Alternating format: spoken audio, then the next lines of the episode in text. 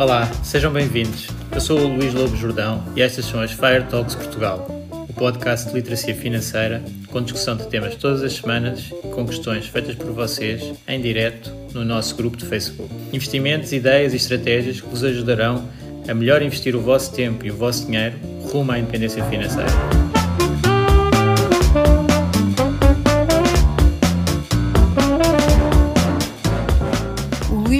Jordão trabalha nos mercados financeiros há mais de 20 anos. É um analista financeiro certificado pelo CFA Institute, criou o maior fundo português de ações e é atualmente responsável pelos produtos Stoic na SGF. Todas as opiniões expressas pelo Luís e eventuais convidados são exclusivamente suas e não refletem a opinião da SGF ou do CFA Institute. São ideias à data de gravação e estão sujeitas a alterações. Todos os investimentos envolvem riscos. Este podcast tem um intuito meramente informativo e não deve ser tomado como base para decisões de investimento.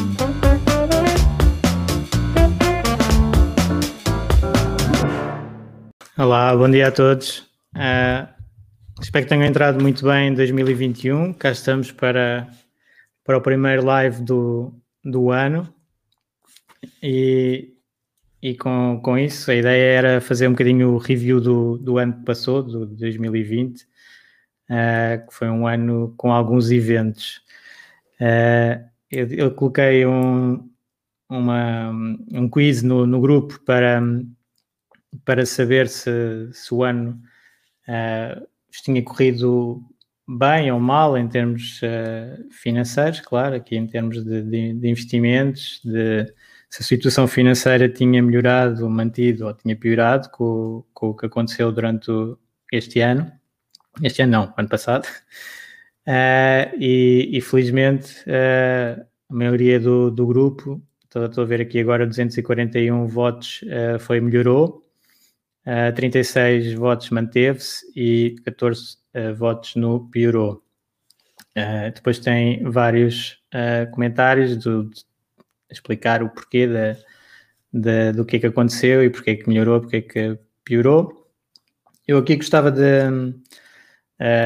já deixar uma palavra para quem, quem piorou, que é, que é perfeitamente natural, e este grupo até uh, está muito enviesado para o lado positivo, porque há muitos investidores e, uh, e pessoas interessadas na literacia financeira, portanto, estariam, por natureza, melhor preparadas para uma crise uh, como a que aconteceu este ano, em termos económicos, principalmente, acabou por ser principalmente económica, porque dos mercados e dos investimentos acabou por não, não se notar assim tanto é? no, no, no final do ano, mas isso já falamos a seguir.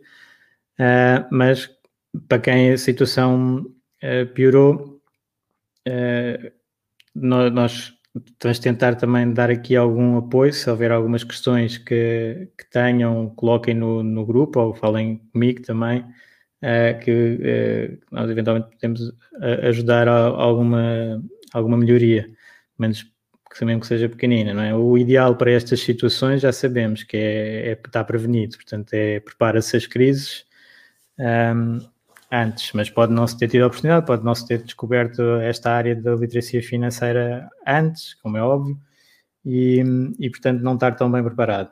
O, o fundo de emergência, uh, para quem tinha e quem estava uh, com essa situação precavida, uh, claro que é uma, uma grande segurança nestas situações e mostrou a sua importância, e julgo que agora menos pessoas estarão a considerar que não é necessário ter um fundo de emergência. Portanto, acho que mostrou uh, o impacto que pode existir nos mercados de situações completamente imprevisíveis e na nossa situação financeira. Uh, depois, uh, só aqui em termos de o que é que eu queria fazer neste live, era ir um bocadinho mês a mês com os eventos principais que, que aconteceram no ano e depois no final fazer um bocadinho o, o resumo.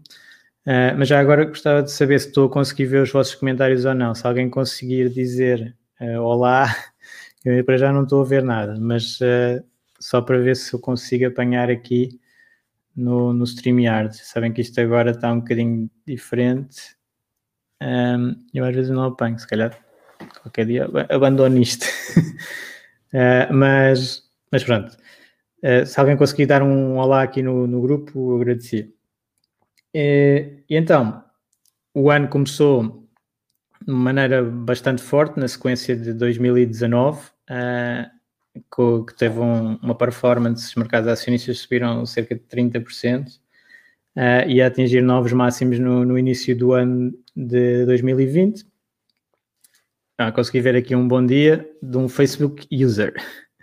bom dia, não sei quem é que é, mas uh, obrigado. Um, e logo no início do ano, se calhar já ninguém se lembra, mas houve um ataque, um míssil do, mandado pelos Estados Unidos a, a, no fundo a matar um, um, um general iraniano, Soleimani, que uh, começou, depois o Irão também respondeu com alguns mísseis direcionados para, para o Iraque, uh, e portanto aqueles conflitos do Médio Oriente que volta e meia aparecem, uh, apareceram logo no início do ano, preço do petróleo a subir, o ouro a subir, e e, portanto, problemáticas geopolíticas que também estavam uh, já na parte comercial com os Estados Unidos e China, também já vinham de, de trás. Uh, e, entretanto, os mercados a continuar a sua subida sem grandes, grandes impactos desta, desta situação, que agora, depois do Covid, uh, já, nem, já ninguém se calhar se lembra.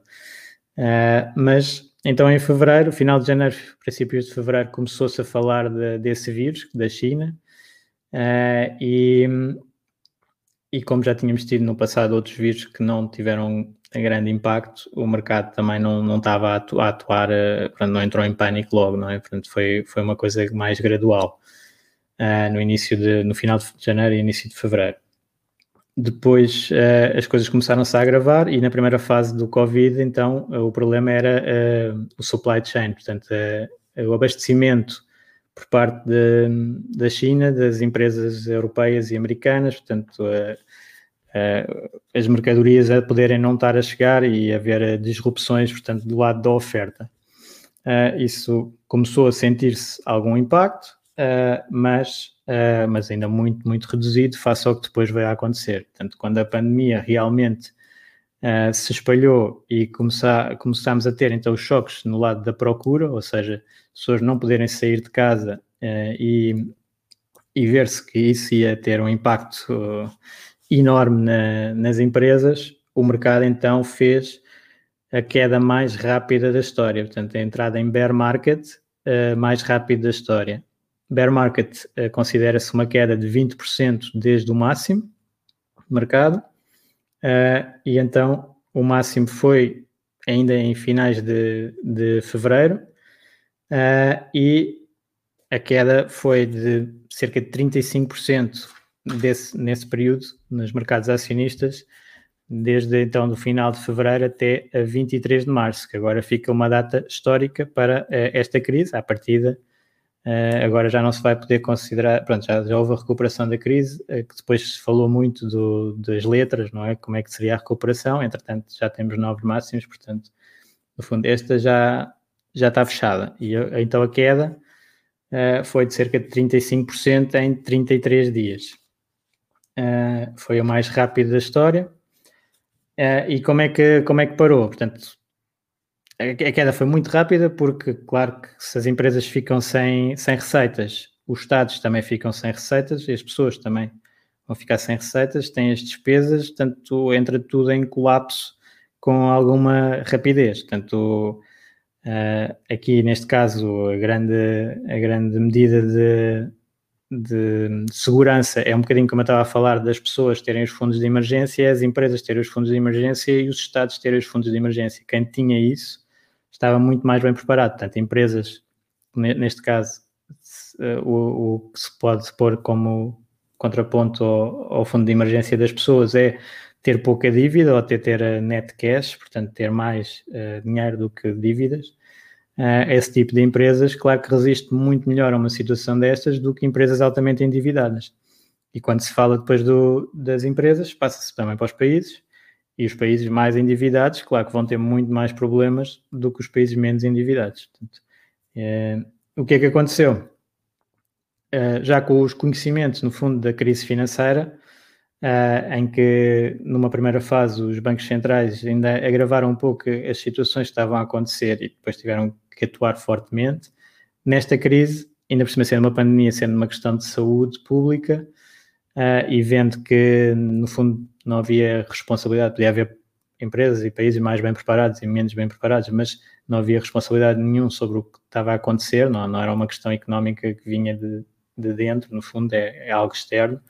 a atuação foi muito mais forte dos bancos centrais, foi muito forte também do, do, do governo americano, a Europa também uh, chegou a acordo com, com muito maior facilidade do que na última crise e, portanto, foi colocado um, no fundo, a chamada put do, dos bancos centrais no, no, mercado, já não deixaram cair uh, mais o, o, mercado. E isso fez com que, então, existisse uma recuperação, que primeiro é vista com, com algum ceticismo pelo, pelos agentes, porque a economia está muito grave, é uma situação muito grave, mas há pelo outro lado o, o apoio do, dos bancos centrais e dos governos que uh, suporta as empresas e as famílias. Um, e isso fez então estancar da crise e alguma recuperação. A partir daí até uh, começou-se a ver alguma diferenciação de setores também, porque o confinamento também fez aqui um acelerar, uh, como o Bill Gates falou, já não sei exatamente os tempos, mas tipo cinco anos de evolução tecnológica se calhar foram uh, uh, acelerados para cinco semanas uh, e que nós começámos a trabalhar de casa e a trabalhar online com muito maior um, muito mais rapidamente do que seria previsível noutra situação, teve mesmo que ser, e isso o tem mesmo que ser, acelera muito a evolução e o teve mesmo que ser, fez com que também saíssem winners, não é? Em todas as crises há losers e winners. Uh, e neste caso, esta crise claramente teve uh, como losers a economia mais antiga, mais uh, no setor industrial, mais setor de matérias-primas, e como winners a parte mais digital, mais tecnológica e todos aqueles que, que estavam mais presentes nessa área acabaram por beneficiar, embora ao princípio tenham corrigidos todos, até inclusive a Amazon e Netflix, etc., até chegaram a cair no início, mas depois recuperaram muito rapidamente. Um, algumas histórias desta altura, portanto, estamos em março, uh, tivemos a história de, aqui de, de alguns investidores conhecidos que, que lucraram muito também com isto, como o Ackman, Bill Ackman, que um, tinha implementado uma, uma put também na, de, na parte de obrigações à yield. Uh, portanto, ele uh, acaba por beneficiar da queda de, das obrigações, do aumento do prémio de risco nos mercados e, e conseguiu transformar essa operação, protegeu o portfólio, ele tinha um, um portfólio de, de, ações e, portanto, acaba por ser, um, em parte, um, proteção, não, não é só o ganho, não é? Ele tinha as ações a desvalorizar e tinha esta proteção, então, a valorizar e só esta proteção foi muito falado na altura, porque ele investiu 27 milhões e transformou-se em 2,4 eh, bilhões uh, em ali numas semanas, é? Portanto, uh, aquela queda de 35% do mercado destruiu, desapareceu naquele período uh, vários trilhões à economia, mas alguns que, que, no fundo têm estas proteções para, para estas quedas podem beneficiar. O Ackman foi um deles e, neste caso, implementou isto até um, relativamente tarde, ou seja, foi uh, quando a pandemia começou a, a, ter alguns danos, ele viu que e uh, achou que tinha uma grande probabilidade de se tornar algo mais grave e, no facto, aconteceu. Podia não ter acontecido, como é óbvio, podia ter sido como outra, outra pandemia qualquer do, do passado, não chegou a pandemia, portanto, um vírus que não chegou a pandemia e tinha perdido este capital, mas não, aqui acertou Outro mais antigo, que eu gosto muito, que, que, que sigo há muito tempo, pronto, leio os livros dele e sigo na, nas redes também algumas coisas que ele faz, que é o Taleb, uh, que é advisor de um fundo que se chama Universa. Também foi uma história da altura, que é que o, o Spitznagel é que é o, é que é o gestor desse fundo. Uh, e o que eles fazem é proteção para eventos extremos, portanto, é a área do Taleb que ele fala muito, é de eventos de risco extremo. Uh, e esse fundo, então, foi uma loucura neste período. Uh, portanto, o que eles fazem é proteger quedas de mercado, quedas extremas de mercado, uh, e uh, têm que levar muita pancada durante muito tempo, durante muitos anos estão a perder, basicamente, eles funcionam como, quase como um seguro e, portanto, um, todos os anos acabam por ser um custo para quem investe com eles, e depois há um evento extremo e eles ganham muito, muito, muito dinheiro e recuperam tudo e mais alguma coisa do que, do que foi gasto uh, nesse período. Em teoria não devia acontecer, se os mercados fossem eficientes isto não acontecia, mas o que é certo é que acontece e eles já ganharam na crise financeira e agora ganharam 4.200% uh, eh, com esta queda e que basicamente de um fundo que tinha no fundo andado para o lado ou, ou até perdido dinheiro nos últimos 10 anos, passou para um fundo que deu 70% ao ano nos últimos 10 anos, portanto, muito melhor do que, do que o mercado. Aqui foi uma, uma boa aposta de, deste, pronto, é, é, o que eles fazem, é proteger para eventos extremos, e os eventos extremos não, não estão nos modelos, mas depois acontecem. E aqui aconteceu também. E outro evento extremo, já agora passando para, acho que ainda aconteceu em abril ou maio, já, já não tenho bem certeza, mas nesta altura foi a questão do petróleo ir para preço negativo, não é? Portanto, algo que também não, não seria expectável nos mercados, portanto, este ano foi, foi extremamente interessante e, e ensina-nos muito sobre, sobre o que é que pode acontecer. Uh, e, e, então o preço do futuro do, do petróleo transformou-se em negativo porque uh, no meio desta crise toda e as economias a parar ainda houve a Arábia Saudita querer aumentar cotas e entrar em guerra com em guerra comercial com a Rússia e isso fez o preço do petróleo cair abruptamente e depois, em termos técnicos, uh, tinha que ter, havia um excesso de petróleo, tinha que ser guardado em algum lado, não, o custo de guardar petróleo é, é alto, então o petróleo, o futuro, até se transformou em negativo, uh, o que seria impensável né? antes. Uh, mas, portanto, já temos as taxas de juros negativas, agora o petróleo a ir a negativo uh, e vão acontecendo assim situações interessantes nos mercados. Os mercados não têm, têm sempre tem sempre situações novas.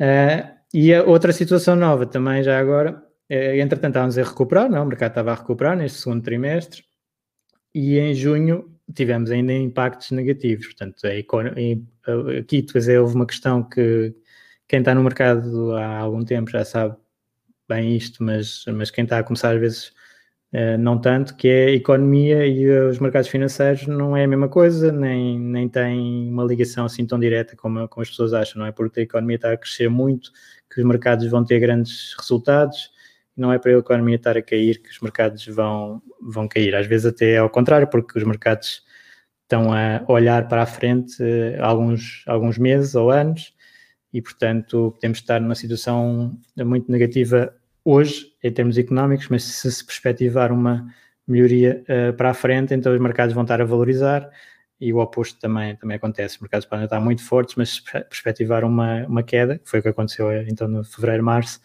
uh, podemos ter quedas muito fortes de, dos mercados.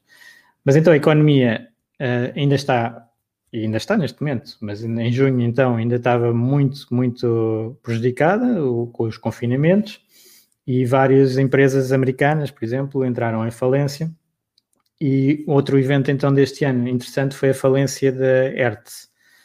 Uh, e porquê que foi interessante? A Hertz da, aluguer de carros. Uh, foi interessante porque uh, este confinamento e as evoluções tecnológicas que temos tido e a entrada de muitas pessoas no, nos mercados financeiros com os Robinhoods faz com que também existam aqui alguns alguns eventos uh, diferentes do habitual.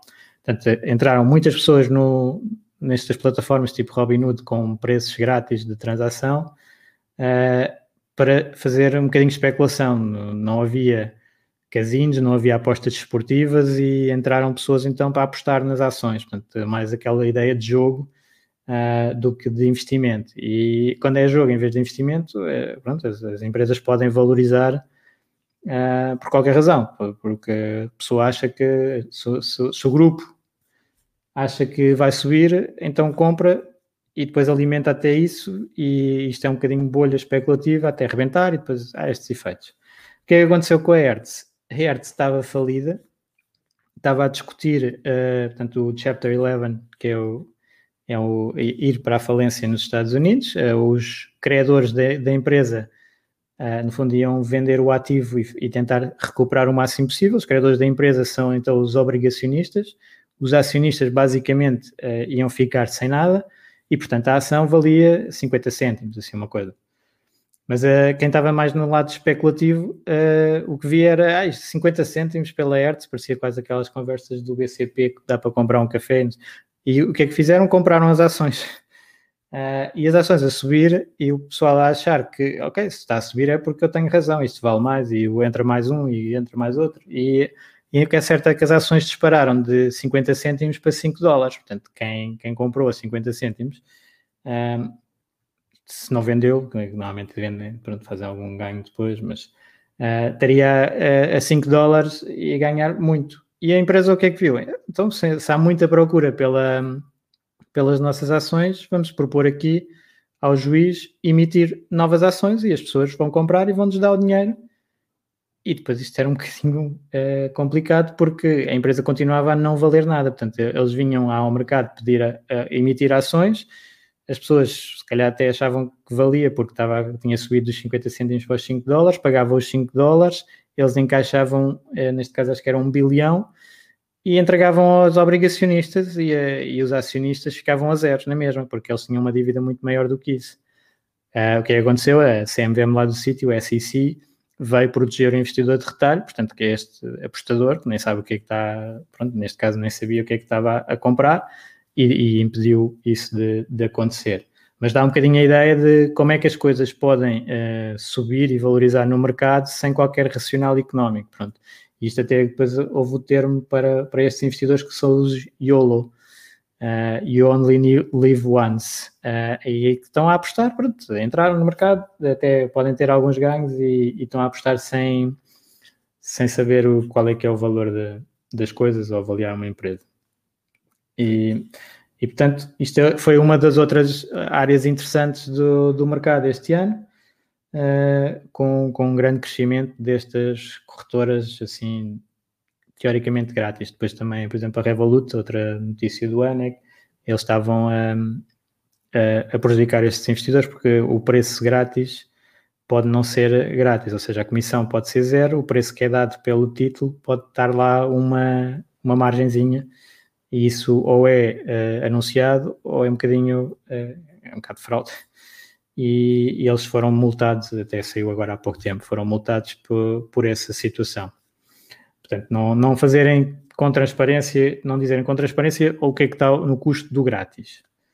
Isso acontece muito. Um, e depois, o que é que aconteceu aqui? Uh, tivemos então, no final de junho, uh, uma subida fortíssima dos mercados, foi um dos melhores trimestres uh, desde há 30 anos, uh, com uma subida do S&P de 20% e o Nasdaq de 30%. Portanto, num trimestre, em três meses, esta recuperação. Na altura discutiu-se muito das quedas, uh, se eram quedas de... Um, as letras da subida, né? o W, o L e o, o símbolo da Nike, não sei o que, acabou por ser um, um V, basicamente, também era outra hipótese, uma recuperação super rápida. E, portanto, no, no mês de agosto, o S&P já tinha recuperado as quedas. Isto é algo uh, que também uh, não é a, a, recuperação mais rápida de um bear market, mas é a terceira de sempre. Uh, portanto, foi super rápido. O, então, o mercado de, do bottom, do mínimo, até voltar a um novo máximo nos Estados Unidos, demorou só cinco meses. E e desde o máximo anterior são seis, não é? Porque foi um mês para cair e cinco meses para subir. Portanto, isso aí continua a funcionar como habitualmente nos mercados, que os mercados dizem que uh, descem de elevador e sobem de escadas. Portanto, demora sempre mais tempo. Agora, cinco meses para subir para um novo máximo é, é bastante rápido e, portanto, uh, houve aqui uh, uma, uma situação que os investidores não, não sofreram assim tanto, foi, foi bastante indolor nesse aspecto. Uma crise prolongada é, é normalmente mais complicado. Uh, e então o que é que aproveitaram as empresas para fazer? Uh, ah, IPOs, não é? Portanto, começou a febre do IPO, uh, julho Lemonade e depois foi a Snowflake, assim algumas conhecidas, até acabar no final do ano com a Airbnb, assim em grande destaque.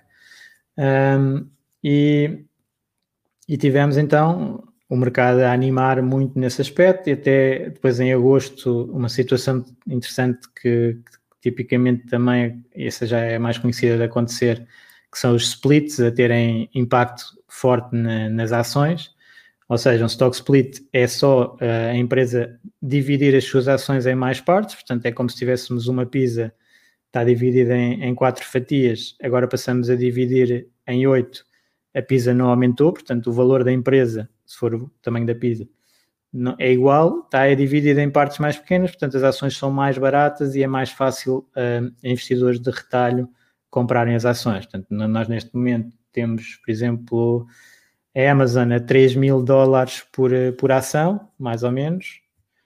Um, se a Amazon fizesse um, um split 3 por 1, a empresa, em teoria, valia exatamente o mesmo e custava mil dólares cada, cada ação. Pronto. Uh, quem é que fez isto? Foi a Apple e a Tesla, uh, duas empresas com grande performance uh, e, portanto, estavam com ações bastante caras um, que agora explicando melhor aqui, a vantagem do split para os investidores de retalho é que uh, nós devemos ter uma carteira diversificada e, portanto, não devemos ter poucas ações na carteira. Se tivermos muitas ações e se quisermos ter uma ação, por exemplo, ok, da, vamos imaginar a da Amazon com 3 mil, quer dizer, tínhamos que ter uma carteira, se quisermos ter 10 ações, 10 empresas na carteira, que tem ainda é muito, muito pouco, uh, tínhamos que ter, uh, investir 30 mil, não é? para ter 3 mil só naquela. Se a Amazon já tiver uh, as ações a mil e eu quiser ter as tais 10 uh, eh, empresas, se calhar já posso fazer então com 10 mil, começar a investir a partir de 10 mil. Portanto, isto para os institucionais não interessa muito, porque as carteiras são muito, muito grandes e, portanto, não, a divisão não é muito significativa. Para o retalho, para as pessoas, é mais importante. Mas também tem estado a acontecer é aparecer cada vez mais corretoras que fazem ações fracionadas e, portanto, aí já nem tinha um grande interesse. Porque já consegue, já se eu conseguir comprar eh, 0,333 ações da Amazon, já só estou a gastar uh, mil e não 3 mil, portanto, uh, equivale. Agora, uh, ainda existe esse efeito, ainda há muitas corretoras que não têm as, as, ações fracionadas, portanto, ainda é significativo para alguma, algum retalho, e e o que é que acontece? Isto aparece nas notícias, as pessoas têm a referência do valor da ação anterior uh, e então acham que ela vai subir para esse nível outra vez, apesar de ser partida em mais unidades. Há uma série de efeitos que uh, há mais volume de negócio e, e então, em termos de mercados eficientes, não devia acontecer nada ao valor da empresa, em termos de mercados reais, acontece. E o que aconteceu foi que a Apple e a Tesla dispararam com o anúncio dos stock splits e, portanto, ainda juntaram um bocadinho mais de gasolina à festa de, de performance do, desses títulos. Uh, depois, em setembro, uh, começou mais cedo do que estava à espera, se calhar, um bocadinho a segunda vaga de Covid, que os números começaram a aumentar, algum impacto.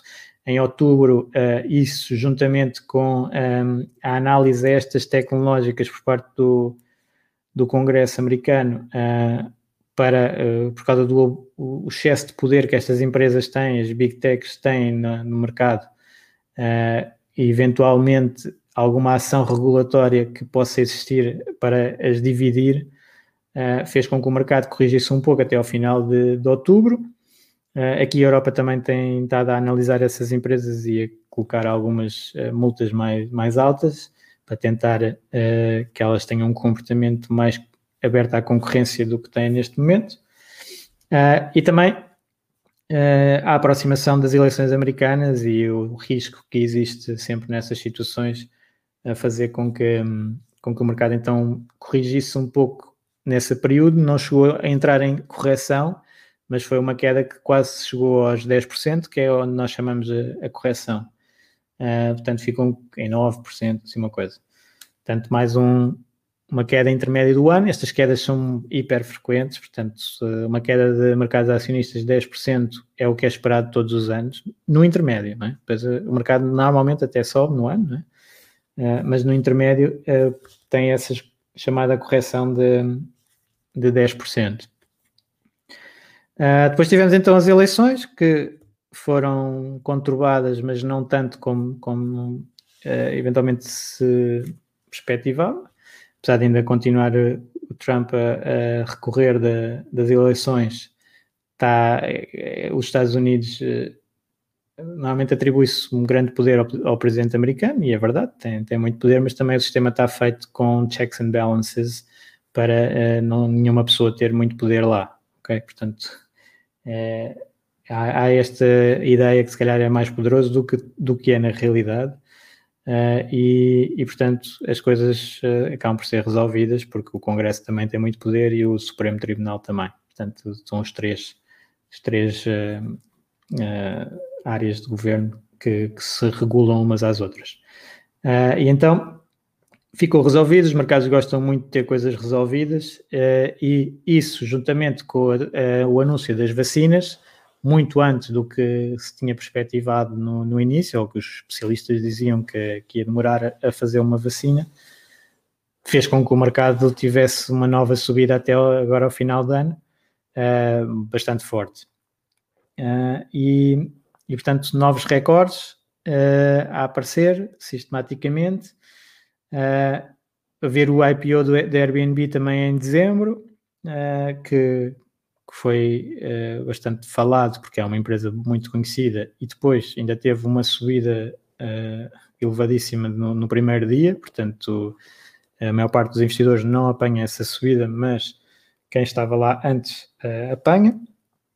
Um, a Tesla que foi então o título mais falado e com maior valorização do ano, um dos maiores valorização do ano, uh, que já, já vale 650 bilhões de, de market cap uh, e, e, basicamente tem, tem lucros residuais, mas uh, há uma, uma, um grande otimismo face ao futuro da empresa e entrou no S&P, até porque pronto, teve lucros e eles, aquilo é um, o índice, o S&P tem alguns critérios qualitativos uh, para a entrada e entrou logo uh, com uma dimensão enorme, portanto, logo para o top 10, com 1% do índice na Tesla.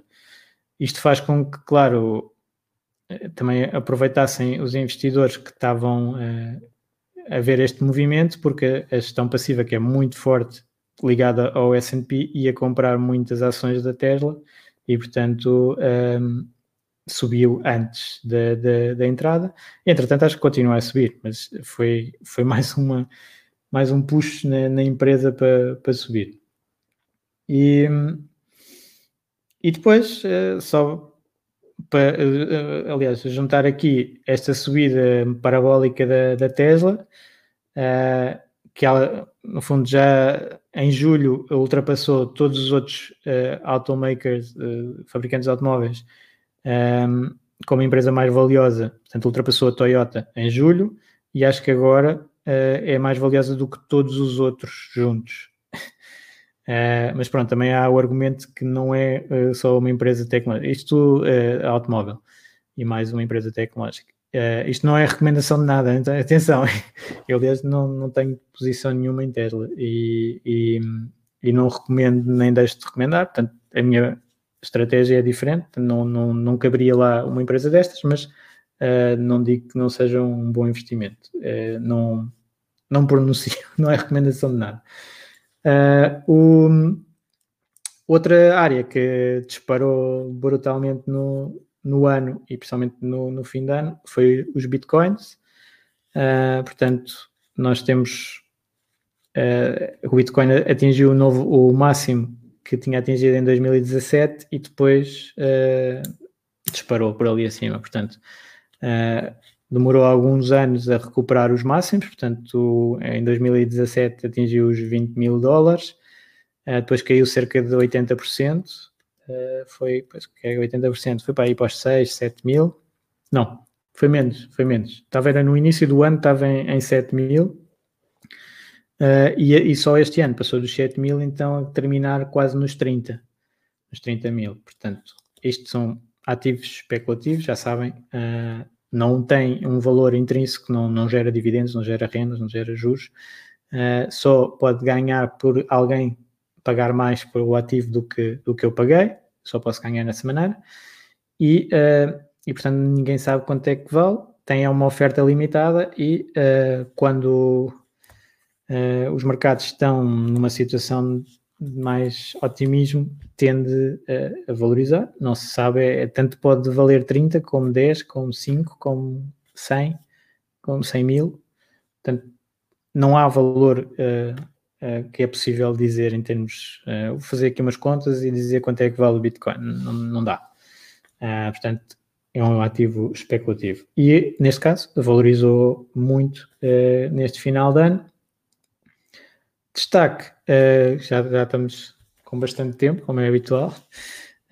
destaque no final de ano também para se ter resolvido o Brexit. portanto, depois de algum uma paragem das fronteiras que tinha a ver com, a, com o vírus, mas se calhar foi mais negocial, acabou por chegar a um acordo e o Brexit uh, foi feito. Um, portanto, foi um ano assim sem, sem grandes eventos, né? Seja, não, não estou, estou a conseguir comunicar, mas uh, foi um ano interessante uh, com, com alguns eventos, como, como estávamos a falar, e, e é um ano muito bom para, para aprender sobre mercados financeiros, porque vê-se a, impossibilidade de prever, se calhar, foi muito marcada neste, neste ano e é uma das posições que eu tenho há algum tempo, é, é um bocadinho aquela ideia de um, as previsões aqui valem muito pouco, quem, quem faz previsões, uh, só há dois tipos de, como é que é a frase? Dois tipos de de pessoas que fazem previsões, aquelas que não sabem, não fazem, eh, ou as que não sabem que não sabem. Portanto, há sempre alguém a dizer o que é que, o, que, é que o mercado vai fazer e o que é que vai deixar de fazer. Às vezes, eu não, não, sou assim um grande especialista nisto de contar as histórias do que é que foi acontecendo no mercado. Pode parecer que, uh, sabendo o que é que aconteceu, se consegue dizer o que é que vai acontecer, isso não é verdade. Portanto, há pessoas que até explicam muito melhor que eu muito bem o que é que aconteceu no passado, e isso economistas são ótimos a explicar o que é que aconteceu, uh, mas não conseguem dizer o que é que vai acontecer, eu também não, e sei que não consigo, e portanto uso mais é as estatísticas, e mesmo as estatísticas eu vejo fazer muitos erros com, com as estatísticas, porque olhar para trás com, com certas coisas que não são repetíveis também é um erro. Mas Uh, mas pronto, vamos, vamos sabendo mais ou menos o que é que os mercados fazem e estar preparados para, para, para os vários movimentos. E isso foi o que aconteceu este ano. Uh, estávamos preparados para, para este tipo de movimentos, não, não foi. Não, não houve assim grandes surpresas. Houve surpresas no tipo, não, é, não há surpresas de existir. E então, uh, no final do ano, o que é que nós temos? Temos o índice mundial de ações. Um, a subir cerca de 6%, portanto, até parece, quem, quem que eu às vezes até recomendo, portanto, as pessoas podem seguir os mercados como, como acharem, a, a, frequência que acharem. Eu tento, dentro da área financeira, sou das pessoas que tenta seguir o menos, ou seja, ter, ser menos influenciado por notícias de curto prazo. Uh, mas alguém que uh, invista e olhe anualmente para o seu portfólio, por exemplo, o que vê este ano é uma subida de 6%, portanto foi um bocadinho abaixo da média uh, nos mercados acionistas, nada de, muito grave, não é? Quem tem estado a ver o, o ano a correr e os mercados, o que é que foi acontecendo, viu uma queda, para ganhar estes 6%, tive que sofrer uma queda de 35% e depois uma recuperação, uh, pronto, agora não tenho aqui as contas, mas será de 50% dos mínimos ou mais, uh, para chegar então ao fim do ano com, com este resultado positivo. Uh, por exemplo, quem estava, a pessoa tem que estar preparada para isso, que é quem, quem investe 100% em ações, neste caso, se, tiver, se, tivesse, se tivéssemos ficado mais ou menos estagnados nos mínimos durante algum tempo, não, não era nada de anormal, Uh, vamos dizer que o mercado caía de 35% e mantinha-se até ao fim do ano, dos 35% de queda, uh, ia estar a recuar a, a 2016 em termos de valor, portanto, os mercados em 2016 depois valorizaram em 2017, em 2018 até caíram um pouco, em 2019 valorizaram muito, e agora em 2020 eu ia estar a olhar para trás e ver uh, o nível que estava no mercado era de há quatro anos atrás, portanto essa queda aconteceu e temos que estar preparados para isso também para a frente, saber que isso acontece. Um, já agora, em termos de de regiões e de setores, etc., tivemos uh, o mercado americano muito forte, portanto o S&P acabou com 17% de, de subida no ano, portanto melhor do que os índices mundiais, embora em euros para o investidor europeu uh, que não fez o hedge da moeda, é? que normalmente nas ações não fazemos, isso é uma posição que pode existir, pode não existir, mas uh, uh, retira cerca de 10% à performance, portanto o dólar desvalorizou 10%, portanto se eu tiver S&P sendo europeu, em vez de 6% do World, ganhava 7,5%, mais ou menos.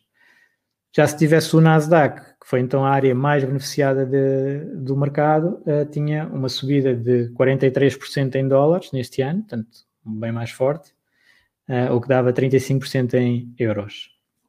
Mercados emergentes uh, foram menos positivos também, foi mais ou menos como, como o índice mundial, não, não houve grande diferença entre emergentes e, e, e, e desenvolvidos. Um, e depois temos a área de, de obrigações, é? a área de obrigações que serve de, de equilíbrio de um portfólio, normalmente, de obrigações, e para nós também, nossos fundos usamos o, o ouro e o, também o, o imobiliário, uh, mas obrigações em geral uh, valorizaram com, com as quedas, portanto serviu como defesa uh, e as taxas estão baixíssimas neste momento, portanto o índice agregado de, de obrigações mundiais deu cerca de quase 4%, portanto, eh, valorizou e, e teve um retorno até quase próximo de, das ações, porque é esse o efeito, não é? quando a taxa de juros baixa, o índice valoriza, e neste momento, para a frente, a, a taxa de juros implícita nessas obrigações está abaixo de 1%, portanto, o que é previsível nestes índices uh, será esse, esse retorno. 0,86. Uh, eh, as empresas, as obrigações de empresas e até as high yield, eh, portanto aquelas com mais risco, uh, começaram por cair forte durante a, durante a crise, mas uma das políticas que os bancos centrais usaram foi de, de no fundo, comprar esses, até esses ETFs, portanto quase dar ali uma segurança na, nas obrigações das empresas e, portanto, existindo essa segurança, as obrigações valorizaram e acabaram o ano, então, um, com a taxa de juros implícitas para a frente também muito baixas. As, as empresas mais sólidas, cerca de 1,5% ao ano, é o que se pode esperar para a frente, sem movimentos da taxa de juros, e as empresas com mais risco, cerca de 4%, em termos de obrigações mundiais. As obrigações de mercados emergentes também, cerca de 4% é o que se perspectiva para, para a frente. Nas áreas das commodities, então o petróleo uh, recuperou bastante dos mínimos, mas mesmo assim acaba o ano com uma queda de 20%. Uh, eh, já o ouro serviu de proteção e uh, atingiu 25% em dólares, portanto 13% em euros. Portanto, neste caso o ouro bateu os índices mundiais de, de ações este ano. uma área que foi bastante fraca, embora tenha recuperado muito de, dos mínimos, foram, foi o imobiliário, os rates, cotados, portanto, é o imobiliário cotado, em que na Europa a queda foi de 8% e no índice global de 17% no total do ano, mas teve bastante pior com os confinamentos e, e portanto, o imobiliário foi, foi altamente prejudicado. Um, principalmente o comercial, né? portanto, o habitacional, temos tido até uh, uma situação de, de valorização com as taxas de juros do crédito, do crédito de habitação a nível mundial, nota-se também cá em Portugal, mas nos Estados Unidos muito também, taxas de juros em mínimos fazem com que seja mais fácil de comprar uma casa e, portanto, os preços mantêm-se, aguentam-se, e se a questão for temporária, tem, tem razão para se manter.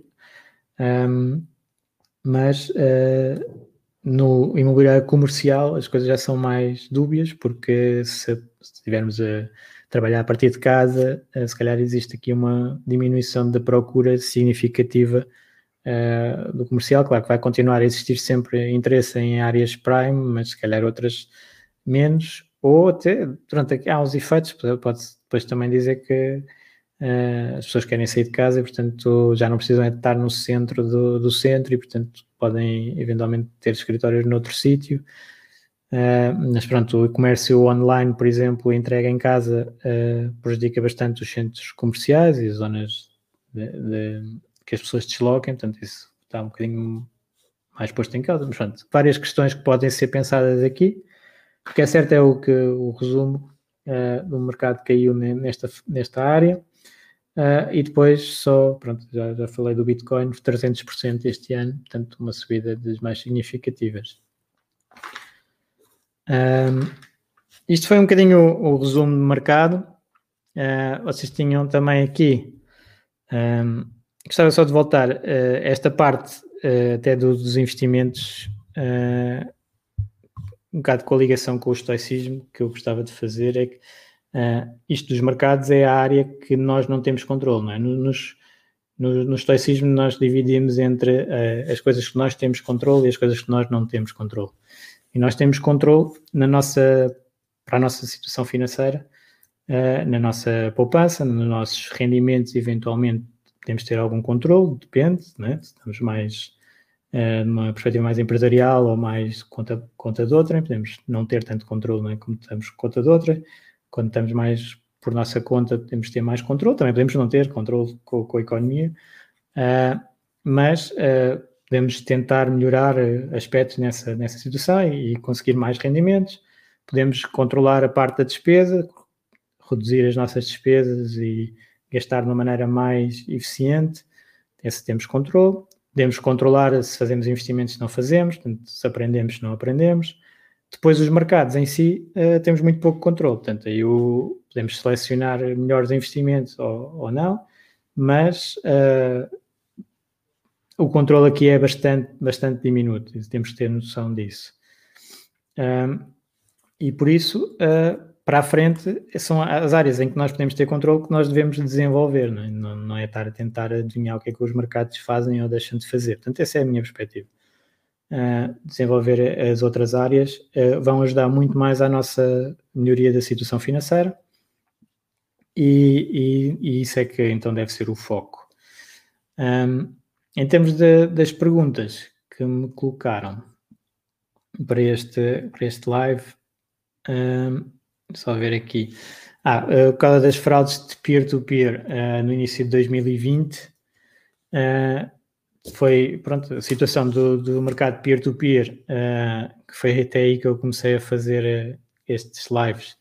era um bocadinho chocante em algumas empresas que eram completamente fraudes, e isso aqui até mesmo antes da crise já estavam algumas a ser descobertas, portanto esquemas de, de Ponzi em que não existe não existia nada por trás, era só uma imagem num computador muito bem feita uh, a dizer estás a investir aqui, estás a investir ali, e todo a pagar juros de 20% ao ano e coisas do género. Uh, não era credível, mas, uh, mas acaba por, por enganar algumas pessoas, pronto. E, e isso juntamente com a crise, então, outras situações em que se calhar era mais erro e menos fraude, mas mais não saber o que é que se está a fazer nos mercados, uh, levam a, algumas plataformas a implodir.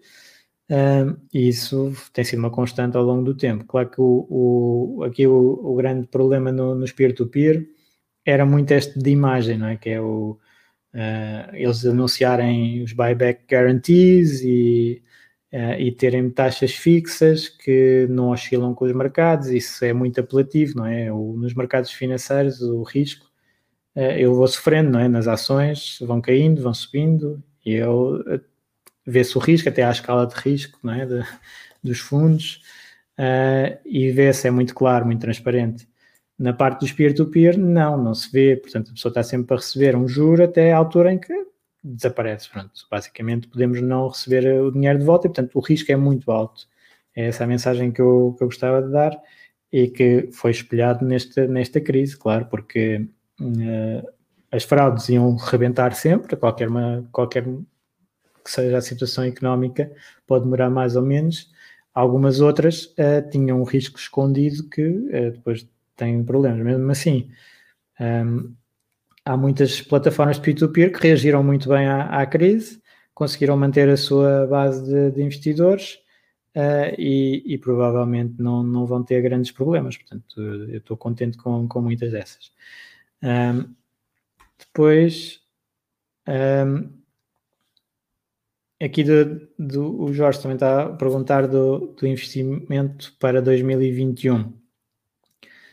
Uh, por causa do, dos PPRs, dos ETFs, pronto, isto é mais um tema geral de mercado, de, de, conseguir otimizar eh, o melhor que se pode o, os investimentos, portanto há, há várias opções e, e, já temos falado nisso aqui no grupo, de, das vantagens e desvantagens de cada uma. Um, depois, em termos de, dos bancos centrais a suportar os mercados e o que é que vai acontecer com os lockdowns, um, claro que temos uma, uma alguma dificuldade, né? aquelas coisas. Eu, eu remeto-vos aqui aos artigos do blog que eu fui escrevendo ao longo do ano. Logo no princípio de 2020 fiz um sobre previsões em que eu gosto muito do, do professor Shibanga, que é do, feito pelo Ricardo Ous Pereira, sobre o fim do mundo. Podem, podem ver esse vídeo. Uh, as previsões para mim são um bocadinho isso, não, não, não valem. Uh, não, não, não, não preciso estar a perder muito tempo com isso. Uh, o mercado vai fazer um bocadinho o que o mercado vai fazer e claro que existem sempre riscos. Pronto. e, e no caso do, dos mercados, agora, pronto, temos o risco de o desconfinamento ser eh, muito forte, as, as, pessoas estarem, como tiveram fechadas muito tempo, virem gastar muito dinheiro a seguir. Houve muitas pessoas que conseguiram poupar mais dinheiro uh, este ano e, uh, e portanto, depois, e estão desejosas de viajar e, e, de fazer jantar fora e fazer coisas. Pronto, pode haver alguma pressão nos mercados nessas áreas que foram as mais prejudicadas do ano passado, acontece muito isto, portanto é a reversão para a média nos mercados. Uh, nós temos um exemplo, o exemplo que eu gosto agora de mostrar o que é que pode acontecer é o da Zoom, não é?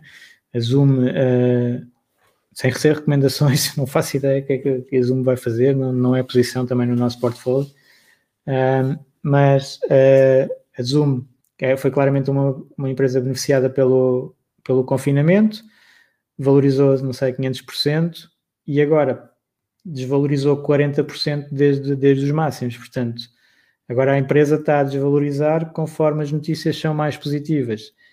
Uh, e, e não é inconcebível a empresa desvalorizar muito, como aconteceu no passado nas bolhas tecnológicas, uh, porque, entretanto, há não sei quantos concorrentes e grátis e ela não consegue monetizar aquele crescimento. E apesar de toda a gente conhecer e usar o verbo Zoom para, para as coisas, não, nem ter capacidade de manter esses lucros. Portanto, uh, e agora podemos ter então os winners do ano passado a ser os losers deste ano. Há sempre alguma reversão. Por isso é que a aposta principal uh, não é tão espetacular como como, como se calhar quem, tá, quem foi all-in nas tecnológicas este ano e ganhou imenso, mas a minha aposta é diversificar, é ter um portfólio diversificado com winners e losers, portanto, dentro desses vários setores, ter, ter as coisas eh, equilibradas. Assim, se a economia também agora virar e, e essas tais tecnológicas caírem 40% ou 50%, ou seja o que for, Uh, o portfólio também não vai cair isso, mas também não subiu este ano os valores que alguns subiram, né? portanto é uma coisa mais equilibrada. Uh, e, e, pode dar ideia do que, é que, do que é que pode acontecer este ano, porque realmente uh, há umas áreas de mercado que foram muito prejudicadas e que se foram muito prejudicadas e os preços estão muito premidos, ninguém desliga nenhuma, podem surpreender pela positiva. E os outros que foram muito comprados sem se saber qual é que é o valor, podem começar a, a, a dar resultados abaixo das expectativas, porque não, nada cresce para o céu, um, e portanto uh, pode depois ser, ser prejudicado as ações no, no mercado. Um, aqui a pergunta de ainda faz sentido investir em peer-to-peer, -peer? pronto, eu acho que respondi um bocadinho antes, que, que sim, há algumas plataformas que se ter cuidado e acho que, que, sim. E depois é, isto tem sempre em termos de gestão de risco e de diversificação. Portanto, eu sou um mega apologista de diversificação. Uh, porquê? Porque nós não sabemos o que é que vai acontecer, toda a gente uh, faz erros de análise. Normalmente, um grande gestor acerta 60%, 70% das coisas, portanto falha-se imenso. É? Na, na, maior parte das áreas a percentagem de erro não é tão grande. Uh, e portanto temos que fazer apostas com, com mais cabeça, digamos assim. Não, senão andamos aos saltos, é? podemos ganhar agora 100% e depois ir para zero. Pronto. Uh, isso não é assim tão pouco frequente. Um, os, os retornos de, de 20% ao ano do, do Warren Buffett é em muitos anos, não é? Portanto, uh, conseguir 100% num ano não, é uma coisa que não vale nada em termos financeiros comparados com 20% durante uma década, por exemplo. Não, não, não tem nada a ver em termos de resultado final de criação de riqueza, nem de dificuldade e de, e de abordagem. Uh, tenho aqui também uma pessoa a perguntar um curso de investimentos para 2021. Pois está um bocadinho na calha. Uh, tenho, que, tenho que pensar como é que vou implementar da, da melhor maneira. Uh, mas está, está pensado, está. Aqui para o grupo temos grandes objetivos, uh, portanto, tem sido excelente. Portanto, isso também gostava de deixar aqui bastante claro e agradecer a todos o vosso apoio e a, e a a troca de, de opiniões no grupo uh, faz melhorar imenso a, a, mim também e às vezes as pessoas acham que, que eu estou aqui a, a, partilhar conhecimento que eu tenho de, de 20 e tal anos de experiência dos mercados, mas eu também estou a ganhar, garanto que também estou a ganhar. Uh, há muitas pessoas aqui que, que sabem muito também de, de algumas coisas e, e, dá para, para ajudar uh, a todos. Uh, e, e, sim, gostava de fazer uma coisa assim mais, uh, mais elaborada de, de, curso, mais estruturada, digamos assim. Uh, e já agora, sobre o, sobre o grupo, tem só uma parte mais negativa, digamos assim, que também temos que aceitar, que é a questão do, das polémicas com, com o outro grupo FIRE. eu Uh, se calhar no passado não ia falar disto, uh, mas agora vou, vou falar. Não, não quero alimentar muito este assunto, mas, mas também acho que há aqui uma, umas lições de literacia financeira que convém, um, ehm, convém expor. E então eu uh, comecei com o grupo do, de Independência Financeira Portugal, Financial Independence Portugal, logo no início, porque vi tinha, estava a ouvir os, os podcasts do, do FIRE europeu uh, e comecei a pesquisar e apareceu esse grupo e já tinha sido criado por duas pessoas e eu juntei-me logo, uh, foi logo no início, pensei que não fazia sentido, eu estava com a ideia de fazer um grupo, mas não fazia sentido eu estar a fazer um grupo, já estava um que tinha acabado de fazer há dois dias ou assim uma coisa. E então juntei a achar que não fazia sentido ter dois grupos. Agora vê-se que é um bocadinho estranho. Mas uh, e então fazia sentido unir esforços nesse grupo e houve algumas pessoas a contribuir bastante de, do início. Agora, eu também não sabia nada de grupos de Facebook. Era muito uh, ingênuo nesse aspecto. Uh, e, e, então, o que eu fui fazendo foi pensar que é um grupo, pronto, que estava várias pessoas a, a contribuir uh, e era um grupo tipo comunidade e eu contribuí com, com, com conteúdo de qualidade, de, com a minha experiência de CFA e etc. E agi como um, um administrador do grupo, basicamente, eh, durante muito tempo. Até perceber que eu era moderador e, e, e não administrador. E aí uh, achei um bocadinho estranho, porque acho que o contributo era muito equivalente, ou era muito equivalente, não, pronto, podia ser perfeitamente uh, dois, dois administradores, uh, e aí percebi que que não, que a ideia é depois monetizar o grupo uh, pelo outro administrador, pelo único administrador que está na altura, e que eu não, não faria sentido eu então ser eh, estar a alimentar aquele grupo para outra pessoa depois monetizar o grupo, com seja publicidade ou afiliados ou coisas do género. E aqui, uh, pronto, acabei por decidir fazer um outro grupo onde eu então alimento com o meu conteúdo esse grupo e uh, e pronto, eu não, não estou nada contra a monetização de, de, grupos de Facebook. Acho que é perfeitamente legítimo. Quem quer atingir a, a, liberdade financeira, que seja com tipo um side hustle, que é, que é um grupo, gerir uma comunidade e dá bastante trabalho, e eu sei disso, até porque tenho estado a fazer aqui neste grupo e já no outro fazia. acho que tem que ser muito transparente. Portanto, aqui eu tenho feito sempre, e acho que vocês podem reconhecer isso, que eu já desde sempre digo tenho o que é que eu fiz, o que é que eu faço de, de mercados e tenho PPR e tenho faço seguros unit link e estou ligado também a fundo de pensões. E, portanto, eventualmente posso fazer mentoria, como estava aqui a falar de fazer cursos, posso fazer isso. É, é tudo perfeitamente legítimo, desde que eu acrescente valor às pessoas e seja transparente, acho ótimo. E o outro grupo também pode monetizar com publicidade Agora, uh, uh, publicidades e afiliados e coisas do género, uh, prefiro é que, que é a parte então de literacia financeira que eu, que eu deixava aqui, é que as coisas sejam transparentes. Portanto, no mercado há muita a ideia de, de anunciar independência quando depois não há independência.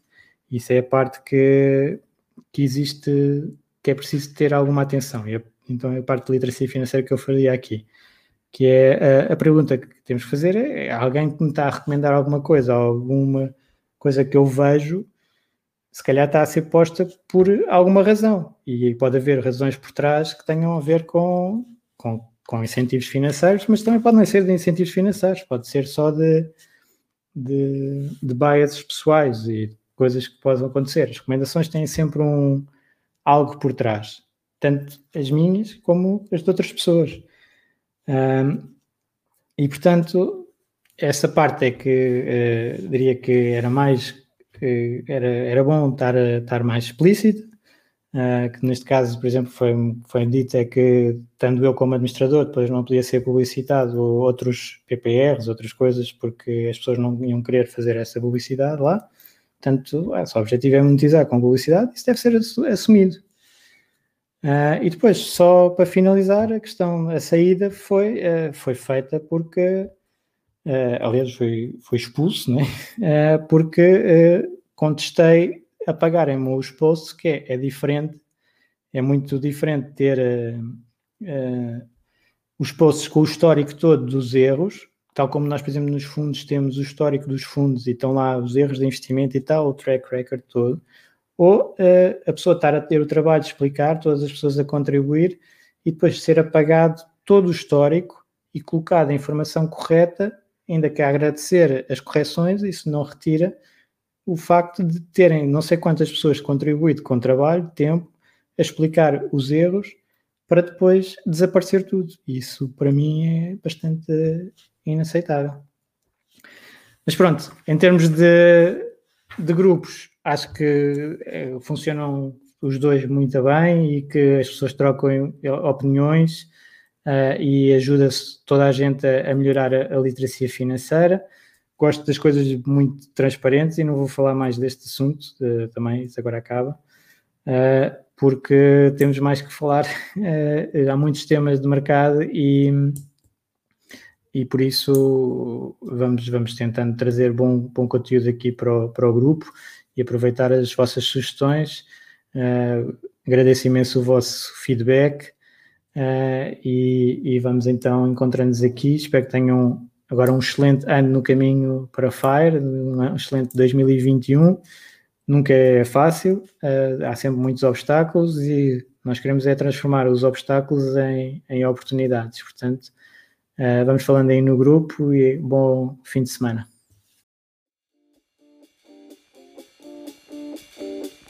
Obrigado por ouvires. Junta-te à discussão através do grupo Fire Talks Portugal no Facebook e não te esqueças de ver a descrição, onde poderás encontrar mais informações. Até à próxima!